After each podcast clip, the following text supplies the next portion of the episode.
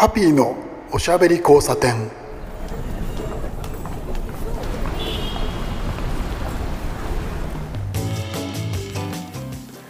こんばんは。ハッピーこと飯塚敦です、えー今週も聞いてくれてありがとうございます。1回目と2回目いかがだったですか？楽しんでもらえてますでしょうか？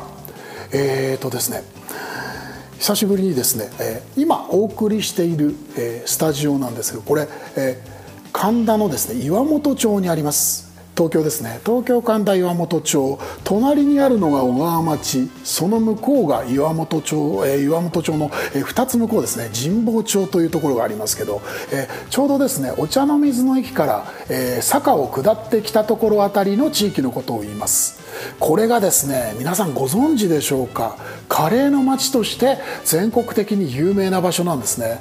僕もですねあのカレーが大好きなので神保町界隈は随分ぐるぐるとえ歩き回ってはカレーを食べています。なんでこんなにカレーの店ばっかり集まってるんでしょうね。いろいろな説があるそうですよ。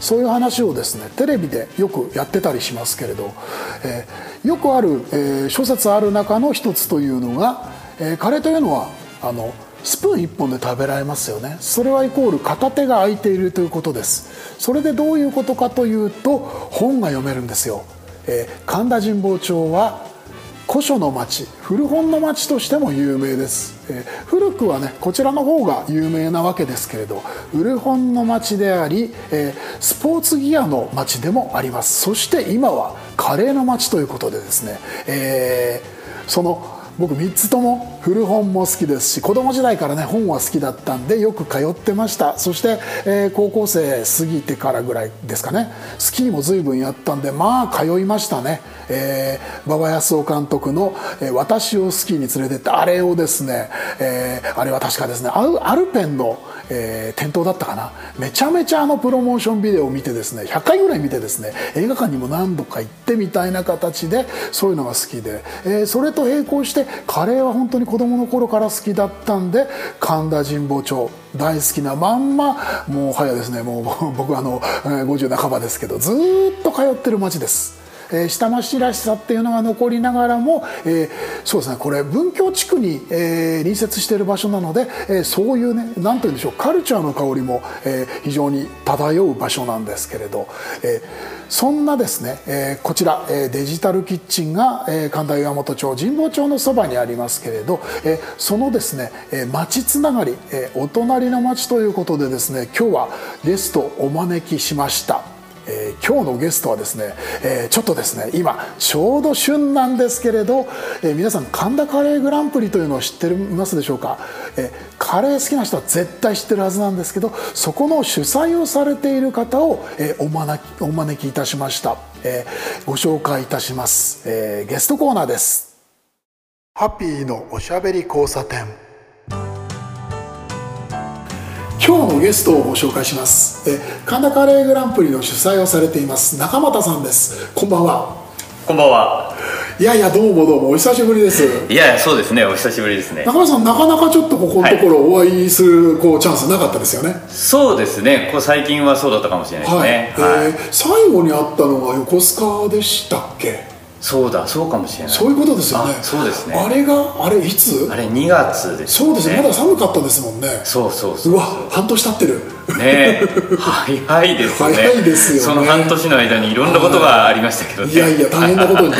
そうですよ。まさにだってあれの直後ということになりますからね。そうですね。今のねあの新型コロナウイルスもそうですけれ非ど常事態宣言が出て。ね。えいやいやもうね世の中もう本当に大波かぶっちゃってますけれどそうなんですよ。中松さんとはそのカレーつながりでいろいろお付き合いがありますけれど、そう直近というのがですね今話出たのが、えー横須賀ですね、えーそうですね。横須賀の、えー、とずっと続いてます。あちらも、えー横須賀、えーカレーフェスティバル。うん。はい。えーあれがですね20周年。すごいですよね。ね。ちょっとびっくりします。カレーだけで食べ物だけで町おこしをして20年やって、えーなおかつまああそこら辺界隈のリーディングですよねあれは、うん。あのーまあ、場所をこう牽引しているイメージの、ええ。ーイベントですけれど。そうですね。まあ、それに続いているのが中松さんがやってらっしゃる神田カレーグランプリ。あはいありがとうございます。はい。でそうなんですよ。この間はその、えー横須賀のあのカレーフェスティバルの20周年だったんでそのあれは、えー記念イベントですよね。そうですね。シンポジウムみたいな。シンポジウムがあって、は僕はあのモデレーターをやらせていただいて、はい。中松さんは、えー、とメインの登壇とあとはパネルディスカッションではい。お話をさせていただいて、えあれ面白かったですよね。面白かったですね。関東中の、えー、とカレーイベントやってらっしゃる名だたる、えー場所の方が集まって、はいはいはいはい。いやいやいやいや楽しかったあれは。そうですね。あれ初の試みじゃないですかねああいう価値ありますよね。はね。はい。うん、あれは本当に僕価値があると思いました、え。そう。それで今その残念な話ということで出ちゃいましたけど新型コロナ騒ぎ、なかなかこうお店が苦しい状況にあって、僕もあの結局ですねお店回りをしてご飯を食べてそれを記事にするという仕事をしているので、はい。えーとですねお店がですね立ち行かなくなっちゃうと僕の生活もですねあの 立ち行かないひっくり返っちゃうっていうですねえー非常にこう困難に僕もええ。飲食店さんと一緒に困難な状況にあってでも中松さんもやっぱり地域おこしということでやってらっしゃるから、ええ。これ大問題ですいやよねい一緒ですよ。やっぱりだってお店、まあ、そもそもやっぱりこういった状況になって人が集まるイベントがそもそもできないっていう話になってくると、もう私たちはどれだけ人を集めてどれだけのカレーたくさんのねカレーを食べていただいて楽しんでいただくかっていうことが勝負のイベントですから、もう一切それができないっていうもう手手足をもがれたような状況ですよいね。ちょっと本当にもう、え中松さん分かってはいるんですけどその状況はその、ね、あの皆さんからお知らせいただいてるんですけど、中松さんの口から聞くとですねちょっとこうあれですねもう胸が痛みます、あそうですか。いや結構辛いです、でそうなんですよね。今回だから、えー神田カレーグランプリは2020に関しては、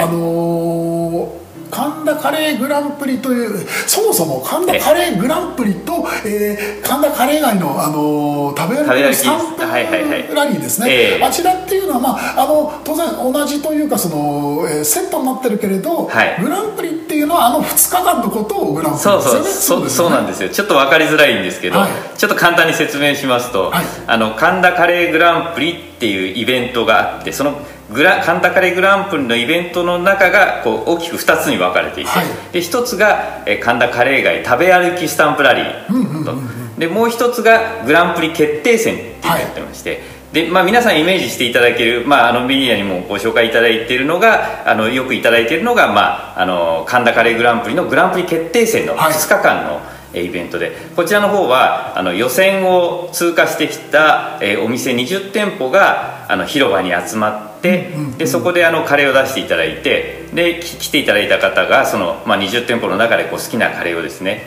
あの食べ比べをしていただいてで、えー一番良かったお店あるいは気に入ったお店好きなお店にあの自由に投票していただくっていう、その2日間でですね。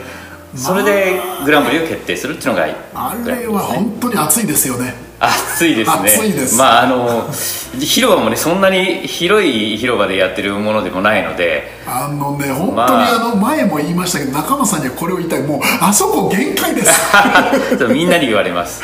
みんなに言われます。よしょうがないですよねなかなかその場所の確保っていうねあのイベントができる広い場所。で当然ながらその神田カレーグランプリですからその神田界隈で見つけなきゃいけないそうなんですよ。なかなか難しいですよね。そうなんですよね。だからそういったところが、まあ、難しくもあるんですけれどもまああの逆に言うとものすごく熱気が伝わって私いつも開会式の時に言うんですけどおそらくあの瞬間は、はい。多分世界一カレー密度が高い場所になるんじゃないかなと。カレー密度。カレーが集まってなおかつあの空間に何万人のカレー好きの人たちが集まってあの密集した中でカレーを食べるっていうんですね。まあ今い今のこの現状を考えるとすごくなんかもう想像すらできないほどの 確かに。えー状況ですけれども。ですよね、はい。それにしても本当にあのイベントは僕もすごくまあ毎年あのお邪魔して、はいありろいろ見せがとうございます。ていただいてるんですけれどまあ面白いですよね、ええ。もちろんそのえーっとえねあの襟抜かれたあの、はい。お店がああそこに出てそれを食べ歩ける、えー食べ比べができるというのも面白いですけどステージも面白いじゃないですかあれ。そうですね。いろんな方に出ていただいてあますね、のアイドルの子が歌ったりとか芸人さんが喋ったりとかっていうのはあれすごく面白いし、はい。地域の方のね喋るタイミングそうですねがあったりとか、お店の人でしたね、うんあれはね面白いなってはい。いつも思って、あとはですね僕あのえーっとですねあれ、えっと、お店さんじゃないそのブースが確か3つかな？はい出てますよね、はい。えーっとあれですね東京メトロさんが毎年出てて僕ねあれあれが僕あのごめんなさいもう本当にお店の人ごめんなさい。あそこのあの、ね、メトロさんが一番僕面白くて好きなんですよ。なんでかっていうとあそこはあれですよね。あのいわゆる地下鉄のそのなんて言うんでしょうその、えー、と社員さんたちのまかないのカレーですよね。もともとはそういうすごい面白いなと思って。だとしましたね。そうなんですよね。あれだってまた気合が入ってんですよ。絶対食べられるわけないじゃないですかそんなものが他の人が。あれはですねいやあのいわゆるあの自衛隊カレーよりもこうレアなんじゃないかと。いやー面白いですよね。面白いですよね。で駅員さんはやっぱりあの伝統的に、はい。やっぱカレーはこう作るんだっていうのがですね駅ごとにやっぱりあったりする んですよね。面白い。なあれ面白いんあですよの開示のあれですよね。そうそうそう官邸ごとのカレーと同じ感覚なんですよ。そうそうそう。うわ面白い。そうなんだ。そうなんですよ。へえ駅ごと違うんだ。そうなんですよ。であそこに出てこられる駅駅が、まああのえー、と毎年はい。いくつかの駅しかあの出られないので、あの時間的な、あの余裕がないですからね、はい。だからあの予選をあのメトロ内でも予選をやられていて。そうなんですか？そうなんですよ。面白で、えー、と駅が私もその予選に1回お邪魔したことあるんですけど、はい。な6駅ぐらいの中から、えええー、と上位1店舗だけが出られるみたいな。だからものすごく熾烈なあの争いというか競争を勝ち抜いてきた駅駅が初めてこの話聞きましたけどいやーこれ今回ないの痛いわー。ねえ胸が痛い。そんなにあのあれなんですね。あの東京メトロの人たちもそんなに盛り上がってたんですね。そうなんです。よだからお邪魔した時にそのあのカレーグランプリでグランプリを受賞したお店には私たちがあの盾をねこう賞としてプレゼントをええええあのええ授与するんですけど、はい。この盾がこれぐらいなんですけどメトロのあのその予選勝ち抜いた優勝店にはこんなトロフィーが あのあれですよね。あの向こうさんの社内だけでやってるわけですよね。そうそうそう超面白いそうなんですよ。すごいなと思って。いやー本当にやっぱりそのあれですよね。お店さんももちろんですけれど、はい。出てくださるそういうその地域企業さんだったりとかっていうのもこうすごく気合が入ってるというか、え。思いがあるんですね。そうですねあとはシンシンさん、えーはいお漬物のシンシンさんが出てらっしゃいますよね。はいはいはい。僕あそこも面白いなと思ってて毎年変な福神漬けを1個持ってくるじゃないですか。そうですね。あの 福神漬け、えっと総総選挙みたいな形でね、やられてましてね。あれもですね結局だからそのあれですよね。多分そのカレーグランプリのその楽しさとか熱気に引っ張られてシンシンさんも社内の中であれ楽しんでますよね明らかに。楽しんでますよね。ねえ。あれあれハッピーさんいらっしゃった時、はい。あのご覧になってないかな？何年か前までは、はい。シンシンさんのステージっていうのをやっててそこで。福神漬けの歌っていうのであのバンドでものすごいインパクトのあるですね。やってたんですよ。それ社員さんがやるんですか？そう。やってたんですあれでもねなくなっちゃってねあのここ数年すごく惜しいんですけど。いやいやいやいやしうわー。面白いんですよ。シンシンさん好きになりましたまた。いやいや面白い本当面白いです。うわー、ええ。福神漬けもねあの何度か僕その変わり種福神漬け食べてるんですけど、はい。あれ神田カレーグランプリ内のみでこうね、食べられたりしてたじゃないですか、はいはい。でそれがあの後でちょっとだけ製品になったりとかしてます。そうですね。あれのねあのインドカレーに合う福神漬けがね面白くって、はいはいはいはい。あのあれはねなんて言うんでしょうね。アチャールとは違うんですよね。違いますよね。ちゃんと福神漬けなんですけれど知ってる福神漬けとこれ違う？みたいな感じの、まあ工夫があって面白いし。そうですね。あとは毎年 SB さんのブースが、あそうですね。オリジナルカレー粉をね、皆さんに作っはいていただく、あれも面白いですよね。面白いですね。あれ毎年なぜかあのこうあれをすごく期待して来る人がいるというのを聞いたんですけど。そうなんですよね。そうなんですか？ええあれを目当てにいらっしゃる方も結構多くって。であの、ああのカレーって皆さんもあのルーから買われて作られる方が、はい。まあ、一般の家庭ではそういうの多いじゃないですか。そうねするとあそこに来て初めてあのカルダモンとか、はあはあクミンとかっていうのがこう並んでいてでそこれを手にしてあこのぐらいの分量を混ぜるとあ本当にカレーの匂いになるっていうのをですね初めてそこで知るっていう方が結構多くいらっしゃるんですよね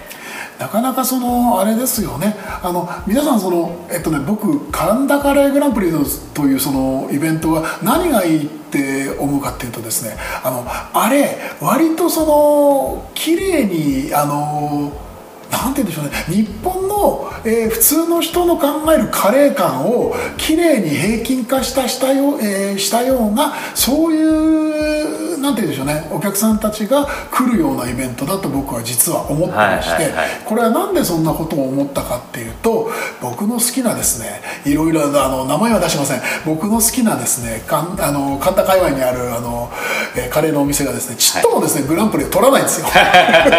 そうですこれはどういうことか。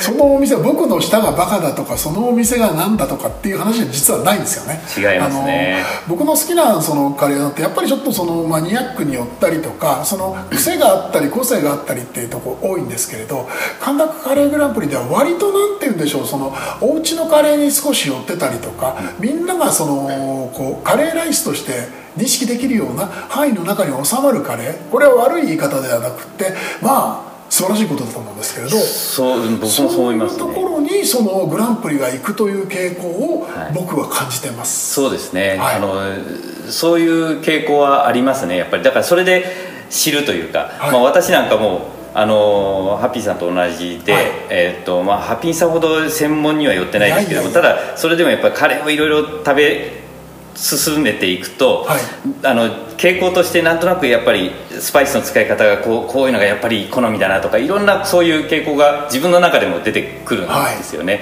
い、でもやっぱりあのイベントをすると何ていうんですかねあのこう一般的なこうカレー好きっていうか、はい、こう好まれるカレーっていうのがこういうのだっていうのがなんかこう立ち戻されるというか、いうこう改めてあやっぱりそういうところがあるんだっていうのは感じるし、まあ、そういうカレーももちろん美味しいですしね、はい、だからすごくそういう意味であのカレーグランプリを取られるお店っていうのはあのー、まあ、改めて気づかせてくれる、えー、存在になるんですけどただ最近すごくあすごくというかですね傾向として感じられるのが、はい、去年一昨年かなあの、はい、スパイスボックスさんが3位に入ってきたんですよ。今まであのいわゆる、えー、食べやすいというかですね、はい、万人受けしそうな、まあ、あのルーで皆さん家庭で楽しまれていたカレーのちょっと延長上にあるようなあのカレーがすごく人気があったのが、はい、そのスパイスボックスさんが3位に入ったっていうのはもうちょっと革命的だなと思って。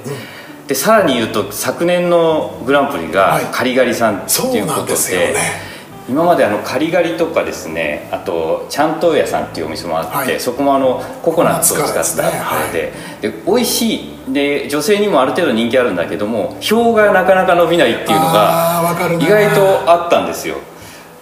ところがああいうああいうというかあのああいう傾向のカリガリさんがあのグランプリを取ったっていうのとかスパイスボックスさんが3位に入ってきたとかっていうのはなんかやっぱりカレーのなんていうんですかね裾のなんていう裾野というか。幅ですよね。幅そうそう、うん、が広がったような。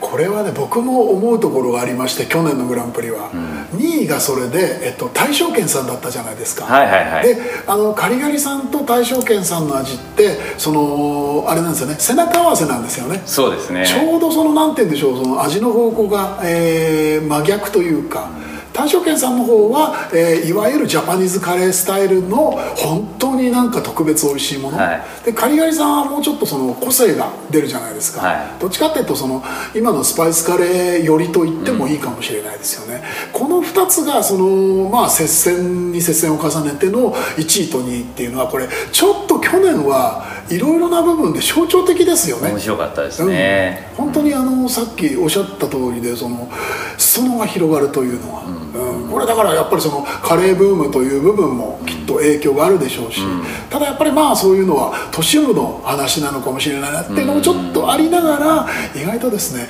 えー、地方郊外で面白い店も増えましたよね、はいはいはい、はい、だからすごくカレーというその食べ物の、えー、受け取られ方と幅が広がったのが割とここ何年かなんですかね。うん。逆にだから中松さんのところのカレーあの神田カレーグランプリ見てるとそういうのはそのなんて言うんでしょうね。如実に出るのがまあ毎年面白い。出ますね。すごいですよねね。あれは。うん。ちょっとしたなんて言うんでしょうね。えー、ああいうのなんて言ったらいいんだろうな。あのこうメートル元気でもこれは。要するにそのこうカレー業界の中の、その、えー、と指針になるような傾向が出るな。そんな大層なものでもいないいやいやいやでもでもでも。僕本当にそう思うんですよ、うん。あの今はそのカレーパーティーみたいなものを家庭でやる人もいますけれどそれからちょっとプラスアルファになってちょっとそのお店を借りたりとかクラブみたいなところでその小さなパーティー、はいはい。うんあのいろいろな人を呼んでお友達以外の人も呼んでのパーティーみたいなのがあるじゃないですか、ああいうのはそのマニアの人がやるとマニアの人たちが来るみたいなそのええ。カラーが出るじゃないですか、神田カレーグランプリはどっちかっていうともうすでにですねえーっとえー私的なものというより、あの公的なものになりつつある僕は感があるんですよ。何しろ地域を巻き込んでらっしゃるし、うん。で来る方もそのあれですよね。えーっとあれですね。あの古書祭りと重なるから。そうですね。はい。はいはいあはい。の簡単にはねあの毎年もうあれ古書祭りってあれどれくらいやってるんですか？長いですよね。古本祭りは相当長いです30年ねとかじゃないでしょ？もうそう数十年やってます、ねはい。でえっと、そういうのであのもともとその古本の町だったその、えー神田神保町に、ええ。ーそういうお祭りがあってそこに来る人もあのカレーのお祭りに来るじゃないですか、だからカレーが好きでカレーグランプリだけに来るというお客さん以外も来る。そうするとこう平均値がこうなんていうんでしょうより正確になるっていう。平均の取り方が幅が広くなるから、うん、だからマニアだけによらないみたいなところでその割と、なんというか指標になるような、うんものなのかなって僕これは僕の個人的な見解ですけど。うんまあそうそうですね。そうあってほしいなと思いますけどね。とはいえ今回はねイベントなしでスタンプラリーのみ。そうですね。とりあえずはですね、はい。スタンプラリー、まあ、まずはやっぱりあのーまあ、スタンプラリーあれば、はい。えー一つの場所に集まってっていうようなイベントにはないなんないので、あの皆さんにこうカレー店をあの回っていただいて、はい。でえーまあ、店内で食べていただいてもいいですし今年は、まあえーテイクアウトであったりとか、あるいはデリバリーであったりとかまあ、そういった手段をさまざまに使っていただきながら、まあ、カレーをはい。と神田の街をこう楽しんでいただければなということで、まあ、まずはちょっとスタンプラリーはじゃあやろうよということで、はい、始めてみましたね。本当にですね、あのーもうススタンプラリーだけでもねあのやっていただけるっていうのは僕はすごく嬉しくってほっとして本当に。今あの僕の手元にですね、えー、とそのスタンプラリーのあの公式ガイ、えー公式ガイドブックはい。うんですよね。えっ、とですね、これタイトルがですね、えー神田カレー街公式ガイドブック2020というものでですね、あの中尾さんこれすごいですよねこれ。あのこのページ数といい、はい。こうあとですねこの僕あの結構これあの一生懸命読んでるんですけどいちいちですねこのお店の説明がね熱いんですよ。これちゃんとあの取材してるしあのちゃんとその好きな人があの情熱込めて書いてるっていうのが分かるしあのあとはそのあれですねコラムだったりとか、はい。あのちょっとね書いてあるものがね面白いんですよいちいちまあこれよく作ってらっしゃいますよあ そうですか。すごいですね。ありがとうございます。いやあのねあの他のところをねあのいろいろ言うのはよくないですけどね。あの下手なムック本よりねこれ あの熱量高いんですよ。毎年それ思うんですけどもうまあいろいろやってらっしゃると思うんですけどこれがあのね無料でく配られてるというですねとんでもないことになってましてうんいろんなことでいろいろ心配になるんでいすけれどやもう大変ですけど、まあ、でもとにかく何かやらないとね、はい。何も始まらないので。そうですよね、えあ中村さんそれでこの、はい。えー、とカンタカレー街公式ガイドブック2020、これいどうやって手に入れればいいんですか、ーえーと今はですね、あの都内のあの東京メトロさんの,、はい。あの駅でおー駅で？えー配っていただいたりとか、あとは参加いただいているおよそ100店舗の,、はい。あのお店で、えー配布いただいたりとか、はい。あとは、えー神田神保町あたりのですね、えー本屋さんであったりとかスポーツ店さんであったりとか、えーえー千代田区の施設であったりとかそういったところで配布観光協会とかですね、はい。いうところで配布いただいてますね。はい。かなりじゃああれですね。あの神田神保町界隈に遊びに来れば手に入れやすいということ、そうですね。どこかしらにはあると思いますね、そうですね、僕もあの実はこれ一冊あのこの間頂いただいてきたんですけれど、い。えーとですね、僕がもらったのは、えー神田のですねえー神田駅のそばの、えーガード下からちょっと離れたところにあるですね、はい。地下にあるバーのお店で、えー沖縄カレーということでやってらっしゃる。あちらで。はははは。あれお名前なんだっけな？えーっとあそこ比嘉かなあ比嘉さんだ。そうそう。カレーの比嘉ね。はいはい。うん。あちらで僕もらったんですよ。あそうですか。あの神田カレーグランプリにその参加してらっしゃるそのカレー店さんもしくはそのカレーをやっている、ええ。ーレストランは、えー、上りが出てましたよね。そうですね、はい。あの目印として、はい。あの上りの旗をですはい。お店ののゴール前にドにあの白抜きで神田カレーグランプリの文字が入ったはい。上りが出てて、ええ。そこで割とあのもらえる可能性が高いですね。ですよね、まあはいなくなっちゃってるところもあるかもしれないですそうですねええええ。で、えっと、期間っていうのはいつでしたっけ？えー、とスタンプラリーの。今年はあの9月の1日からスタートして、はい始まってますね。えー約4か月はいですんで、12月の末までまああの年末ですからお店によってはあの、はい。何日に閉めるとかっていう事情があるでしょうけれどもまあ、そのおお店の各お店のはい。最終営業日までということでですね、やります。わかりました。いや本当に今年もですね盛り上がってくれればいいと思うしなんかねなんかちょっとその怖いイベントがあるといいななんて思ってるんですけれど。いやーそうですね。もう私たちももう、まあ、さっきも言ったようにやっぱり何かやらないとはい。何も始まらないということで、はい。えー何かやろうということで今ですね。あ なんかモニョモニョっときましたけれど一気に今、えーあの企画は考えてます。あれですよね、えっ、と神田カレーグランプリさん中俣さんのところは、えー、とツイッターとかフェイスブック持ってらっしゃいましたっけ？え神田カレーグランプリの、えーホームページがありましてあとは、あのフェイスブック、はい。ツイッターをやってますし、はい。フェイスブックではあの神田、えー、とカレーファンクラブというですねあおのうグループもあって、はい。でそちらでもあの、えー神田界隈のカレーの情報ですとかそういったのをあの皆さんが発信していただいているので、えそこでもあの情報を皆さん、はいあのご覧いただくことができますね。ぜひぜひ皆さんも、えーはい神田カレーグランプリで検索をしてみてください、はいえ簡単に出ますから、うん、あの一発検索でやってみてください、えーということでですねそろそろお時間になりました、はい。やいやいや本当にちょっと僕も応援してるんであありがとうございます。皆さんあの神田界隈に来てカレー食べ歩きましょう。でただカレー食べるんじゃなくてせっかくだからスタンプラリー参加すると楽しいと思いますんで。ぜひぜひ。はい、はい。ではでは今日の、えーゲストは神田カレーグランプリの主催をしていらっしゃる中俣さんでした。どうもありがとうございました。ありがとうございました。